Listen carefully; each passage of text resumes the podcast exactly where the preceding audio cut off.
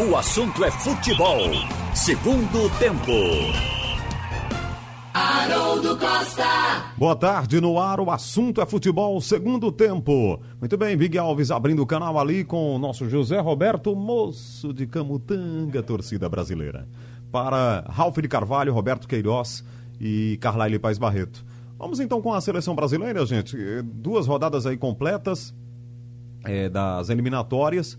E ontem, um teste um pouco maior para o time do Brasil. Ralf, esse 4 a 2 Peru 2, Brasil 4, não foi realmente nem de longe o que o Brasil enfrentou de facilidade contra os bolivianos.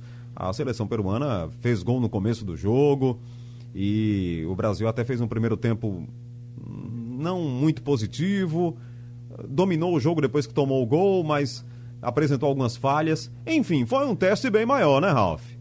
Achei que foi. Boa tarde, minha gente.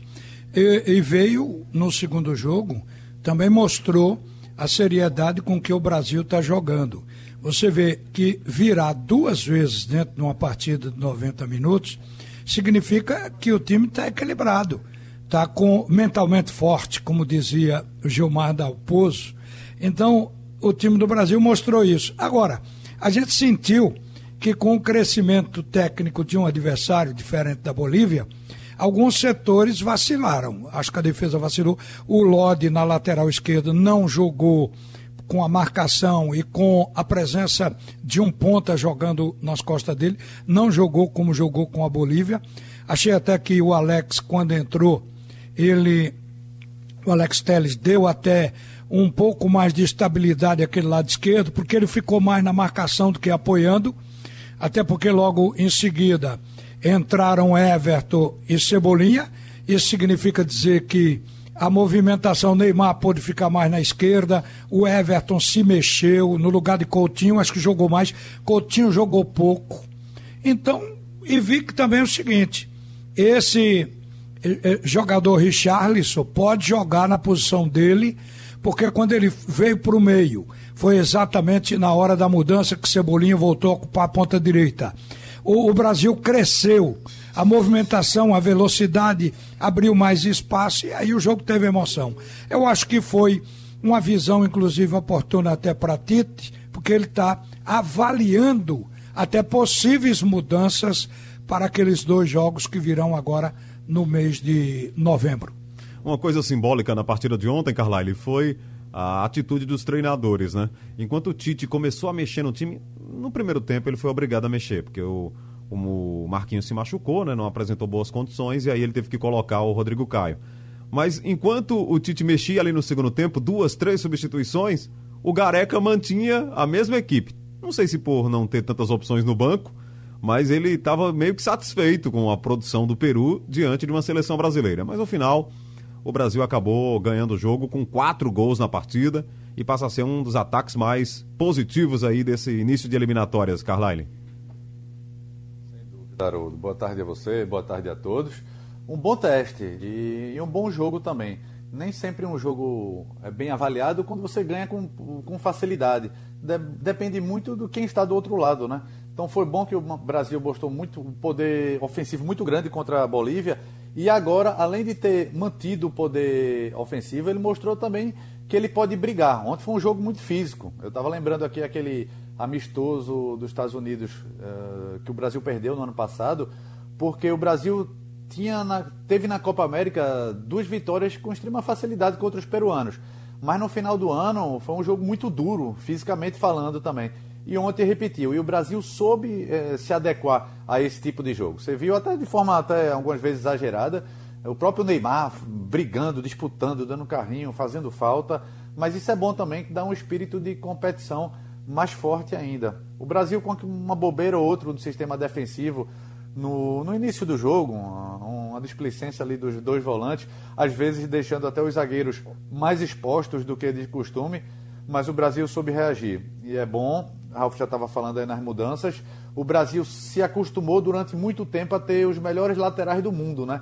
Lembra quando era é, Jorginho é, e Branco do lado esquerdo, depois Leonardo, aí passou Cafu, depois Roberto Carlos, chegou a ficar entre os três melhores jogadores do mundo. E ultimamente Daniel Alves de um lado e Marcelo do outro. Ou seja, o Brasil tinha poder de construção no meio e pelas pontas. Agora não. Agora, com esse afastamento da seleção de Daniel Alves e de Marcelo, o Brasil está tentando construir laterais, bons laterais, mas que não tem o mesmo peso ofensivo. E aí, Danilo do lado direito, Renan Lodi também não conseguiu fazer um bom jogo ontem, mas o meio, meio é, conseguiu compensar isso. Mesmo Coutinho ainda discreto, mas Neymar jogou muito e é legal. A seleção brasileira fez outro bom jogo. Roberto, é, eu vi uma discussão ontem, depois do jogo. É, não sei se fizeram isso só para polemizar. Pode ter sido. Às vezes acontece isso. Tem gente que joga ali a polêmica para para coisa render ali, né? No, no geral debate. Mas é, de que o, aquele segundo pênalti, o primeiro foi pênalti, claro, puxou pela camisa e aí não puxaram o Neymar pela camisa e ele se desequilibrou pênalti. Mas que o segundo não é assim aquele pênalti claríssimo. E eu respeito todas as opiniões. O Marcel estava comigo na jornada ontem, disse que marcaria sem problema, que o árbitro de vídeo confirmou a decisão do árbitro de marcar pênalti e tal. Mas o que, que você achou do lance, Roberto? Eu achei que foi pênalti, porque o cara dá um empurrão forte Neymar, tira Neymar da, da jogada, e um empurrão aconteceu. E aí o jogador, quando sente também a mão nas costas, também se joga ou valoriza. Acontece isso com quase todo atacante que está dentro da área que recebe um toque nas costas. Aconteceu no jogo do Fluminense agora, recentemente com o Nenê, e ficou aquela discussão, mas foi pênalti, o cara dá um empurrão nas costas que ele cai fora do campo. Contra o Náutico também teve um pênalti não marcado agora, em cima de William Simões. Um empurrão nas costas do William Simões. Que foi igual a, ao pênalti, na minha opinião, lá do Fluminense. No jogo do Fluminense contra o Bahia. Então eu acho que foi pênalti. Agora, eu vou lhe dizer, eu não gostei muito do futebol dos laterais da seleção brasileira. O Carlyle já está já tá falando aí. Eu não sei se, se tem que procurar melhor, tentar descobrir, porque o lateral esquerdo, principalmente, eu achei num nível razoável, razoável. Acho que tem, aqui jogando no Brasil, tem um bocado de jogador do mesmo nível dele. O é Lodi, né? É um é. jogador que é. apareceu no Atlético do. É porque os jogadores saem hoje e vão embora imediatamente para. Aparece um pouquinho, já, já são vendidos dá nem pra gente ficar num, num reconhecimento do jogador. Então, esse Lodes lateral da seleção, eu não gostei do Lodes. Achei que ele é um lateral muito comum, muito comum. O aquele do meio de campo, que é o novo, é, é, é, é não sei Douglas o que lá, Luiz. Luiz. Hein? Douglas Luiz. Douglas. Douglas Luiz, também achei que a gente precisa. Tem, tem jogador melhor, na minha opinião jogando aqui no Brasil. Entendeu? Não, não precisa nem buscar na Europa. Eu acho que tem jogador melhor para botar ali no lugar desse, desse jogador. Não gostei dele, não gostei do futebol dele. E o Felipe Coutinho é aquilo, né? Ele joga uma partida mais ou menos, na outra fica inibido. O Cebolinha já desinibiu e, e já entrou bem no jogo. Quer dizer, a seleção tem uma melhorada muito grande com a entrada dele, com a entrada do Everton do, do, do Flamengo, o, a ponta direita não pode ser feita por um centroavante. Acho que o centroavante, eles dificilmente tem aquela habilidade para ir à linha de fundo, para criar, para passar ali pelo lateral, combinar com o, com o seu companheiro da lateral direita. É muito difícil você encontrar um atacante, um centroavante, daqueles como o Richarlison, para fazer esse trabalho. Eu acho que esses são os defeitos da seleção, que eu acho que ao pegar um adversário mais poderoso, com mais camisa e com mais time, eu acho que a gente vai ter, com esse time que jogou, entendeu? Vai ter mais dificuldade. As dificuldades vão aparecer. E hoje tem bom jogo na ilha. Expectativa de grande jogo na ilha entre Esporte Internacional, nove e meia da noite. Bom, o esporte vai enfrentar um dos melhores times, bons números no Campeonato Brasileiro. Já teve alguns tropeços, mas isso é normal. Até o Flamengo, que está aí na liderança, né? Quer dizer, brigando ali com o Atlético Mineiro, também já tomou suas pancadas aí na competição, como aquela goleada de. Goleada já, né? 3 a 0 para o Atlético Goianiense. É, ontem, dois, dois gols do Pedro, uma virada no último momento do jogo diante do Goiás. no Maracanã, então é assim, Brasileirão é, tem o seu grau de dificuldade. É, mas o goleiro do, do Goiás salvou os três, viu? O Tadeu, né, que é muito bom, É. por sinal. É. Pegou bola, o que veio e o que não veio não pegou. Pois é. 31 finalizações do Flamengo. É brincadeira. Pois é, rapaz. Mas olha, então o esporte, esporte enfrenta aí um dos bons times da competição. O, o Internacional tá brigando pela liderança. Começar então por você, Roberto. O tipo do jogo que o esporte vai ter que ter uma postura é, de buscar o gol, né? Porque tá em casa. Mas do outro lado você tem realmente um time bem treinado e com qualidade. E Expectativa de um grande jogo, né? Olha, eu vou dizer o seguinte. Acho que o esporte, primeiro tempo, tem que esperar, se fechar e, ir lá quando der, quando, é, quando houver condição. Aquele tipo de jogo de contra-ataque. Eu acho que tem que fazer isso. Esperar para ver o que vai acontecer no segundo tempo. É- é- é tentar segurar o, no primeiro tempo o Internacional. Porque o Internacional é um time, é um time bom, é um time melhor indiscutivelmente é um time melhor. Então eu acho que o esporte tem que fazer essa estratégia. Primeiro tempo, sair quando der, fazer aquela marcação em cima, cansar o time do Internacional e no segundo tempo ir para procurar mais o, o gol para tentar, dependendo do que acontecer, né? Eu tenho a impressão que o Internacional vai chegar meio cansado. E acho que no segundo tempo ele pode ter uma queda física e aí o esporte se aproveitar. Se correr menos no primeiro tempo. É o que eu penso, é o que eu acho, porque se sair para atacar, deixar espaço, o bicho pega. Ralf, o time do Cudê é muito bem treinado, tem bons valores individuais. Expectativa de um grande jogo. E qual deve ser essa postura do esporte aí? Você concorda com o Roberto, Ralf? Eu acho que concordo em parte, porque, na verdade, o esporte, ao chegar a 20 pontos, pensou que podia usar mais. Chegou a tirar um meia, que é também um segundo volante, para botar um atacante que foi Bárcia, na suposição de que ia ficar mais ofensivo, ia mandar no jogo. Acabou perdendo do Botafogo aqui dentro. Então eu acho que o Jairzinho tem que fazer, sem imaginar que o esporte está com um super time, o que ele sempre fez. Eu acho que foi contratado até para ele repetir o que fez no Botafogo aqui no esporte. E ele começou aqui fechado, jogando com três volantes. A melhor partida dele, eh, se não foi com três volantes, foram dois, mas foram três meias e um funcionava como terceiro volante e como um terceiro atacante, que era o Lucas Mugri. Então ele tinha os três volantes, tinha os três meia, com uma função de atacante para Mugni. Então, vocês estão lembrados, foi aquele jogo que ele entrou com o Thiago Neves, foi na estreia do Thiago Neves. Thiago Neves de um lado, Jonathan do outro e Lucas Mugni do outro lado pela esquerda. Então, aquela partida, o esporte se apresentou equilibrado no jogo. Já no jogo contra a equipe do Botafogo, vê o que deu. Deu um branco, o time ficou lá atrás, tentando sair e errando o passe com dificuldade. Então são duas partidas que o esporte não consegue jogar um bom futebol. Está na hora de voltar às origens, enfrentando um adversário que está disputando o título. Se ele ganhar do esporte, fica encostado o Atlético Mineiro, passa o Flamengo, pelo menos nesse início de rodada. Então, a gente sabe que um adversário desse não é temer, porque em futebol o cara joga porque gosta, tem que se sentir leve. Mas não é temer, é considerar e avaliar o poder técnico do adversário. Aliás, Tava ouvindo Ralf, aí- eles vêm para. Recife, né, com, essa conta que você falou, e o Atlético Mineiro joga contra o Fluminense. né? Se houver um, um tropeço do Galo e eles é, surpreenderem aqui hoje, ou ganhar o jogo, não seria nenhuma surpresa, né? Porque estamos É. falando de um time bom, eles podem ficar dormir na liderança. Ele pode não ser o favorito internacional, mas o esporte também não é.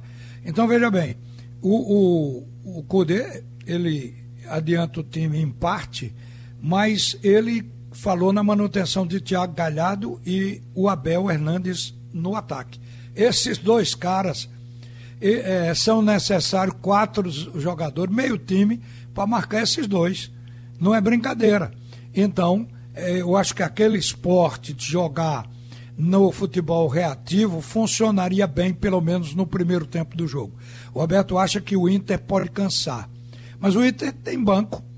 Esse é o detalhe de equipe que tem elenco bom, de qualidade, porque pode se suprir e não diminuir o ritmo, mesmo com o cansaço de alguns titulares. Eu sei que vai ser um jogo grande, viu, gente? Mas a grande batalha do esporte, me permitam os companheiros, está ainda fora de campo. Hoje, a gente soube de um, de um débito que eu não sei como ele apareceu. O esporte devia a um time, ou deve, a um time, não, devia, pagaram o chamado Oleiros de Portugal da segunda divisão. E o presidente disse que pagou semana passada 300 mil a esse time. Como é que pode, rapaz, uma administração sair gastando a rodo, deixando os débitos para depois gastando e ainda não, apresentou déficit dívida. administrativo? Não é gastando, gastando, não é gastando. Gastando é quem paga. É fazendo dívida para os outros. Ou isso. Você pode mudar o termo, botar esse aí que se adequa mais. Então veja só, além do fato de que o esporte está sem poder inscrever jogadores, pelo fato de que deve ao Esportinho. Então o presidente foi na FIFA, arrumou um dinheiro, mas vai servir, na FIFA não, na CBF, vai servir como entrada, como um sinal, e vai tentar parcelar o resto para que o Sporting de Lisboa tire a ação da FIFA. Quer dizer, fora de campo a batalha do esporte está mais dura do que dentro de campo. Bom, Carlyle, é, a defesa rubro-negra deu uma baqueada aí nos últimos jogos. Vamos pegar os últimos três, fazer esse corte aqui. Teve aquele gol contra o Bahia, mas ganhou o jogo. Aí você pode tomar um gol quando você sair vencedor, né? Mas depois veio o Flamengo, três gols na partida, então quatro gols. Aí veio o Botafogo, mais dois. Seis gols tomados em três jogos, dá uma média de dois gols por partida. E contra o Botafogo também teve aquela lambança do Luan Poli, saiu jogando errado, aí praticamente deixou o Honda com possibilidade realmente de marcar como ele fez lá, um belo chute. Você acha que a defesa também está passando por um momento aí de, de reajuste, né? ou seja, de ajuste na, na, na sua condição técnica, Carlyle? Ora, o futebol hoje está muito interligado. Quando a gente fala de ataque, não são apenas os atacantes, né? Depende muito do apoio dos volantes, dos laterais. E quando a gente fala de sistema defensivo, depende muito também do pessoal lá da frente. Por isso que eu, eu usaria, eu como treinador, tá? Estou muito longe, muito, mas muito mesmo longe disso, mas eu usaria uma estratégia diferente em relação a Ralf e Roberto, porque quando o esporte dá campo para o adversário, ele, ele é mais é, é mais atacado e aí aparece, aparecem os problemas defensivos, né? É verdade que teve essa lambança individual de, de Luan Poli, mas antes disso o Botafogo já teve chance e depois disso teve outras chances.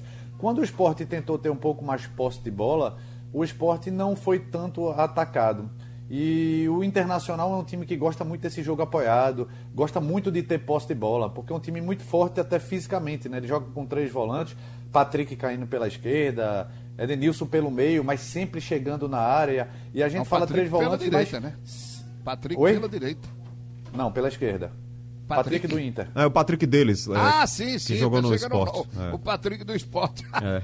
Não, Patrick do Inter. E aí, se você pode dizer que ele é volante, sim, mas pode dizer que ele é um meio atacante também. Ele, ele faz isso em boa parte dos jogos, né? E o Internacional joga, tá, está jogando agora com dois atacantes, né? Se você tem dois bons atacantes, por que você manter um, um esquema que todo mundo está jogando? Não, muda o esquema. E ele joga com o Thiago Galhardo, que tem muita mobilidade, Abel Fernandes, que tem, é, Hernandes, que tem um pouco mais de presença diária. Enfim, é um time muito duro de ser marcado, mas eu tentaria uma, uma marcação mais alta, não deixar o Internacional gostar do jogo e ter posse de bola. E para isso o esporte pode espelhar esse esquema do, do Internacional, né? Se você tem. Com Betinho não era tão efetivo na criação, mas com Mugni pode ser. Então coloca Mugni ao lado dos dois volantes, esporte pode ter essa posse de bola no meio de campo.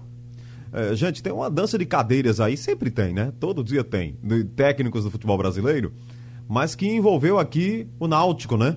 A informação de ontem, passada aqui pelo nosso Antônio Gabriel, é de que a Chape poderia investir no Kleina, mas o Kleina disse não, porque estaria perdendo Humberto Louser para o Cruzeiro.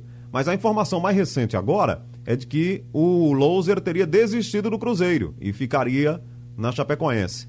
Mas a gente chamou ontem essa decisão, Carlyle, do Kleina de corajosa, porque na situação em que o time está, ele poderia aceitar uma outra proposta para um time que está brigando para subir, que é a Chapecoense. Mas é tudo no campo aí da, da, da. Eu não diria especulação, mas é no campo das possibilidades. De repente o Kleina disse não para a Chapecoense e resolveu eh, conduzir o trabalho no Náutico, Carline. Na verdade, Haroldo, e isso é fruto de uma falta de uma regulamentação, né? Entre jogadores ainda tem, né? Se você jogar sete partidas, você não pode se transferir para uma mesma divisão. É, e no, com o treinador não tem isso, né? O treinador pode jogar cinco partidas por um clube, pode treinar, depois ir para outro e para outro. Imagina um clube, se o Cruzeiro conseguir um empréstimo, conseguir com empresários melhorar a situação financeira. E aí ele faltando algumas rodadas, sei lá, dez rodadas, está na quinta colocação. E se ele faz um, uma oferta aí para um treinador que está na quarta posição para por dois anos de trabalho e tirar esse treinador. Veja que coisa absurda. Isso está acontecendo no começo do campeonato, né? O próprio Cruzeiro já está tentando tirar o loser da Chape, já fez proposta para a Lisca da, do América, que está na mesma divisão. É verdade. Enfim, vem acontecendo isso, né? Fez é, para tá Filipão. Da, da CBF. Até Filipão é, foi convidado. É, Filipão foi também, mas eu estou falando em, em adversários que estão disputando a mesma competição você, além de tentar melhorar seu nível, você enfraquece o adversário. É, quem passou por isso recentemente foi o grande é, Fux Argel, que trocou o CSA pelo Ceará e depois ele foi demitido. Né? E no final das contas não está mais em lugar nenhum. O Argel está trabalhando? Tá não, né? Tá, tá não, parado. saiu agora do, do próprio CSA é, porque brigou lá com o executivo, disse que o executivo fez várias acusações, disse que ganha dinheiro com o jogador e pediu para sair, mas o clima já não estava bom para ele lá não. Mas vamos focar nessa decisão do Kleina, Roberto, de de repente decidir ficar no Náutico. É uma atitude é, louvável com o próprio clube numa situação que o time está, né? É, indiscutivelmente, né? Agora, há outra possibilidade também para se pensar pode ter multa, né? Sim, sim. É, pode, pode sim. ter multa. Pode ser que. Aí não, depende não... do que do está no contrato, é. né? É. Exatamente. É uma coisa ou outra. Ou ele teve muita coragem, porque o trabalho que vai ter para recuperar o Náutico é muito grande. É muito grande. O Náutico está aí começando a dispensar jogadores para contratar outros. E aí vai até. Tem muita gente já empregada, os times já se reforçaram. Vai buscar esses reforços onde? depois de, de tantas rodadas, 15 rodadas, o Náutico já jogou as 15, tem clube já com 16, o Guarani ontem fez o 16 jogo, passou o Náutico, ele que estava atrás, ganhou do líder, o Guarani ganhou do líder, viu? Então não fiquem pensando que o, que o jogo do Náutico com o Oeste é, é melzinho na chupeta, não. Eu tenho visto aí alguns jogos do Oeste. O Oeste perde, mas joga.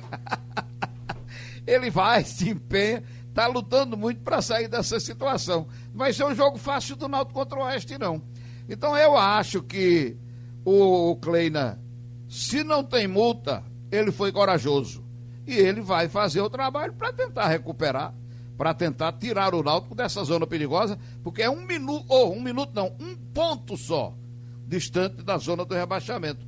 Tem dois ali com 14, os dois que estão dentro da, da zona do rebaixamento, Botafogo de Ribeirão Preto e Figueirense. Ele vai precisar de muita astúcia, muita inteligência e um pouco de sorte também para acertar nas contratações e recuperar esse time. O Náutico, Mas se não o Náutico arrumar o Náutico tem... para ganhar da, do Oeste, porque você em tese, você vai jogar contra o Lanterna então, quem pode ser mais fraco do que o Lanterna? Porque a qualidade é traduzida em números e o Lanterna é o último. Então, se o Kleina não conseguir ganhar do Oeste, ele tem que pedir o boné. Porque aí já serão sete partidas sem vitória. Olha, Ralf, eu vi um jogo do absurdo. Oeste. A semana passada, um jogo de 11 horas, dia de domingo. Eu não me lembro quem foi o adversário. Mas o time do Oeste correu, brigou, atacou, chutou, perdeu gol eu não me lembro, eu vou dar uma verificada e depois eu confirmo qual foi o adversário. Mas foi um jogo pegado do time do Oeste. Não sei se. Não estou lembrado se empatou ou perdeu. Mas o Oeste é a salvação do Náutico. Viu? Bom, isso aí é verdade. É, o, é um time que está na 15 contra um que está na vigésima. É. Então ali não tão próximo não, Porque o Oeste tem uma pontuação ridícula. Sete. Entendeu? É, sete pontos contra 15. O Náutico tem o dobro, mais do que o dobro de pontos do time do Oeste. O Mas- Náutico, Contra, o contra Náutico o Cruzeiro. Hein? Foi contra o Cruzeiro. Não foi um empate, né? Foi, foi empate, né? Foi 11 horas Foi da zero manhã zero. do domingo. O Náutico Zero só tem três vitórias na competição, né? Figueirense, Guarani e aquele jogo com o Botafogo de Ribeirão Preto que acertou aqueles três chutes lá no primeiro tempo. De fora da grande área. É, é E pouco, não- é pouco demais. Mais, não, é, não faz mais gol daquele, não, é. É, olha, É, pra, São seis empates, seis Mas a diretoria está admitindo que Pra- o time é fraco agora. pra Tanto é 15 que rodadas- está É. dispensando para contratar. é muito baixo o aproveitamento. Três vitórias É. em 15 jogos é muito pobre, né? muito, muito baixo. Não tem discurso o Lombardi, né? para o técnico com esses números. É o quê? Rescindiu com o Lombardi, né, zagueiro? Rescindiu, né? Olha aí. Não, Salatiel mas é outro, ali, né? então, olha, ali no Náutico tem Só- vários é, jogadores só- muito bons para a terceira divisão. Tem, tem uma turma aí, viu, Roberto? É Salatiel, Lucas Paraíba que também tá indo, né? Tá- Tá na negociação com Tem o um Remo. monte ali, tem um monte. É, E um Agora, zagueiro- dispensar o- tem um bocado. Brites. Mas o problema do Náutico não é esse, não. O problema do Náutico é reforçar. Algo que É. não fez no começo da temporada e agora fica mais caro e mais difícil. Mas vai ter Isso. que ir atrás de para reforçar esse meio de campo. Se o Roberto tá lembrando aí que nunca mais A chutou defesa em gol, também, nunca mais defesa fez do Náutico chute é uma defesa de fora de, juvenil, fora de, de área, mas é porque O a bola não chega. precisa de dois Eu concordo, zagueiros, tá Roberto, todo também que mundo o problema são falando em todos os campo. setores. Mas, por exemplo, se não tiver um meio campo encorpado, você não vai criar e vai deixar a defesa exposta. É, mas tem que ter dois zagueiros que pelo menos subam nas bolas para tirar de cabeça. E não fique olhando o cara subir e cabecear na cara do goleiro. Eu acho que tem que começar lá de trás. Não é fácil consertar o Náutico, porque ele precisa É de dois zagueiros, precisa de volante para sair jogando e precisa de um atacante para botar a bola para dentro. Será que precisa de dois, pouca ó, gente? Porque um atacante só não vai, não vai resolver, não. Eu acho que está se confirmando a teoria de Roberto aqui, que foi um, um crítico com o Náutico, que sempre foi no começo da temporada, e que, na verdade, inclusive encontrei um, um torcedor que falou isso aqui, viu, Roberto, nos bastidores. Dizendo, sempre ouço o Roberto falando e concordo com ele. O time da Série C está passando maus bocados na segunda divisão.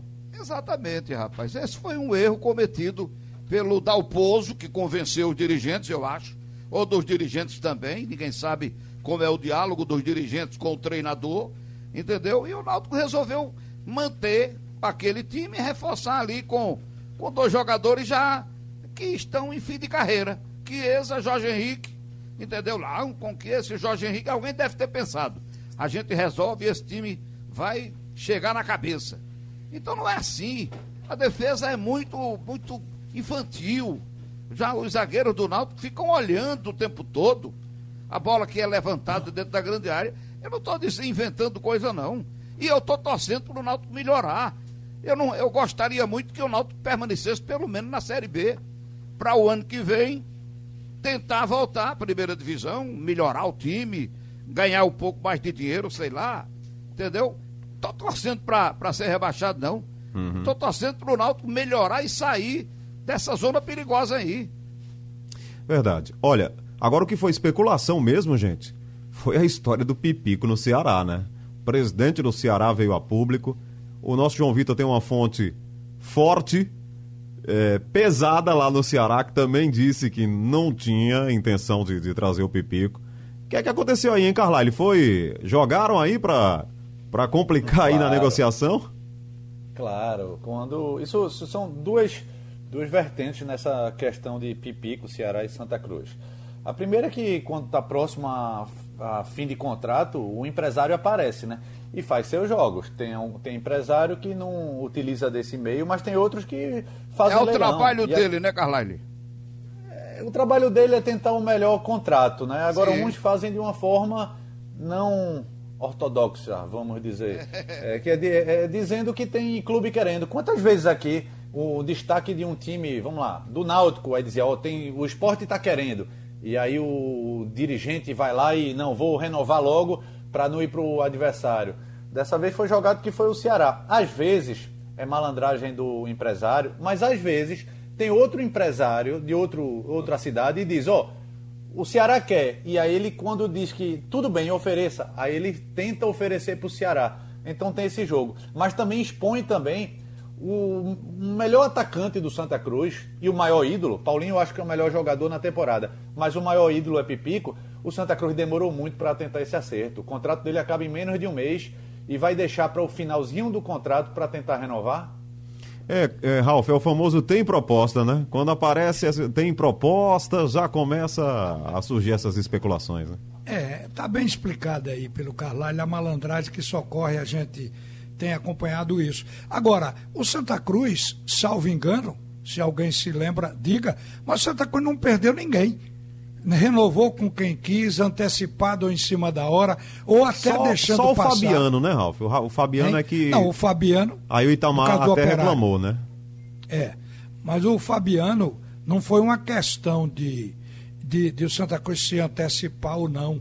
Ele foi, foi firme com, com a proposta do operário, jogou, inclusive prevenindo quando ia parar, quando ia sair de Santa Cruz eu considero um caso diferente. Mas esses jogadores que o Santa Cruz quis ficar, ficou com ele. Inclusive o Victor Rangel, se não estou enganado, o Victor Rangel chegou a acabar o contrato, ficou sem contrato, Santa Cruz queria ele, aí o Botafogo também não queria mais, ficou mais fácil, mas nem esse o Santa Cruz perdeu.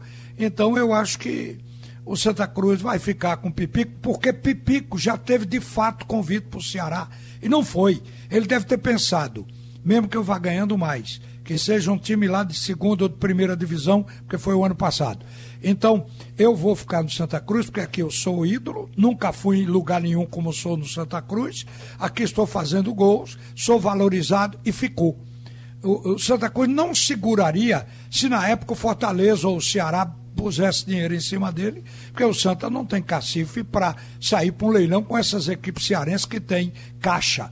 Então, a gente vê que o Santa Cruz até agora não perdeu ninguém.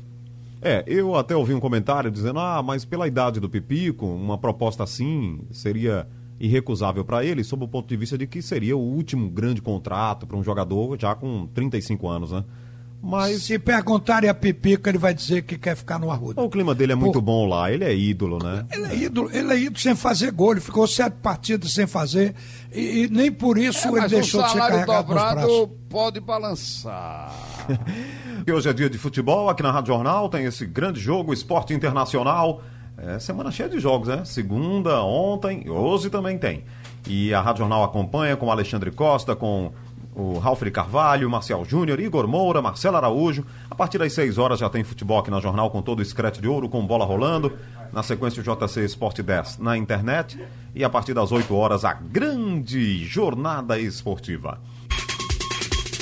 Sugestão ou comentário sobre o programa que você acaba de ouvir, envie para o e-mail ouvinte@radiojornal.com.br ou para o endereço Rua do Lima 250, Santo Amaro, Recife, Pernambuco.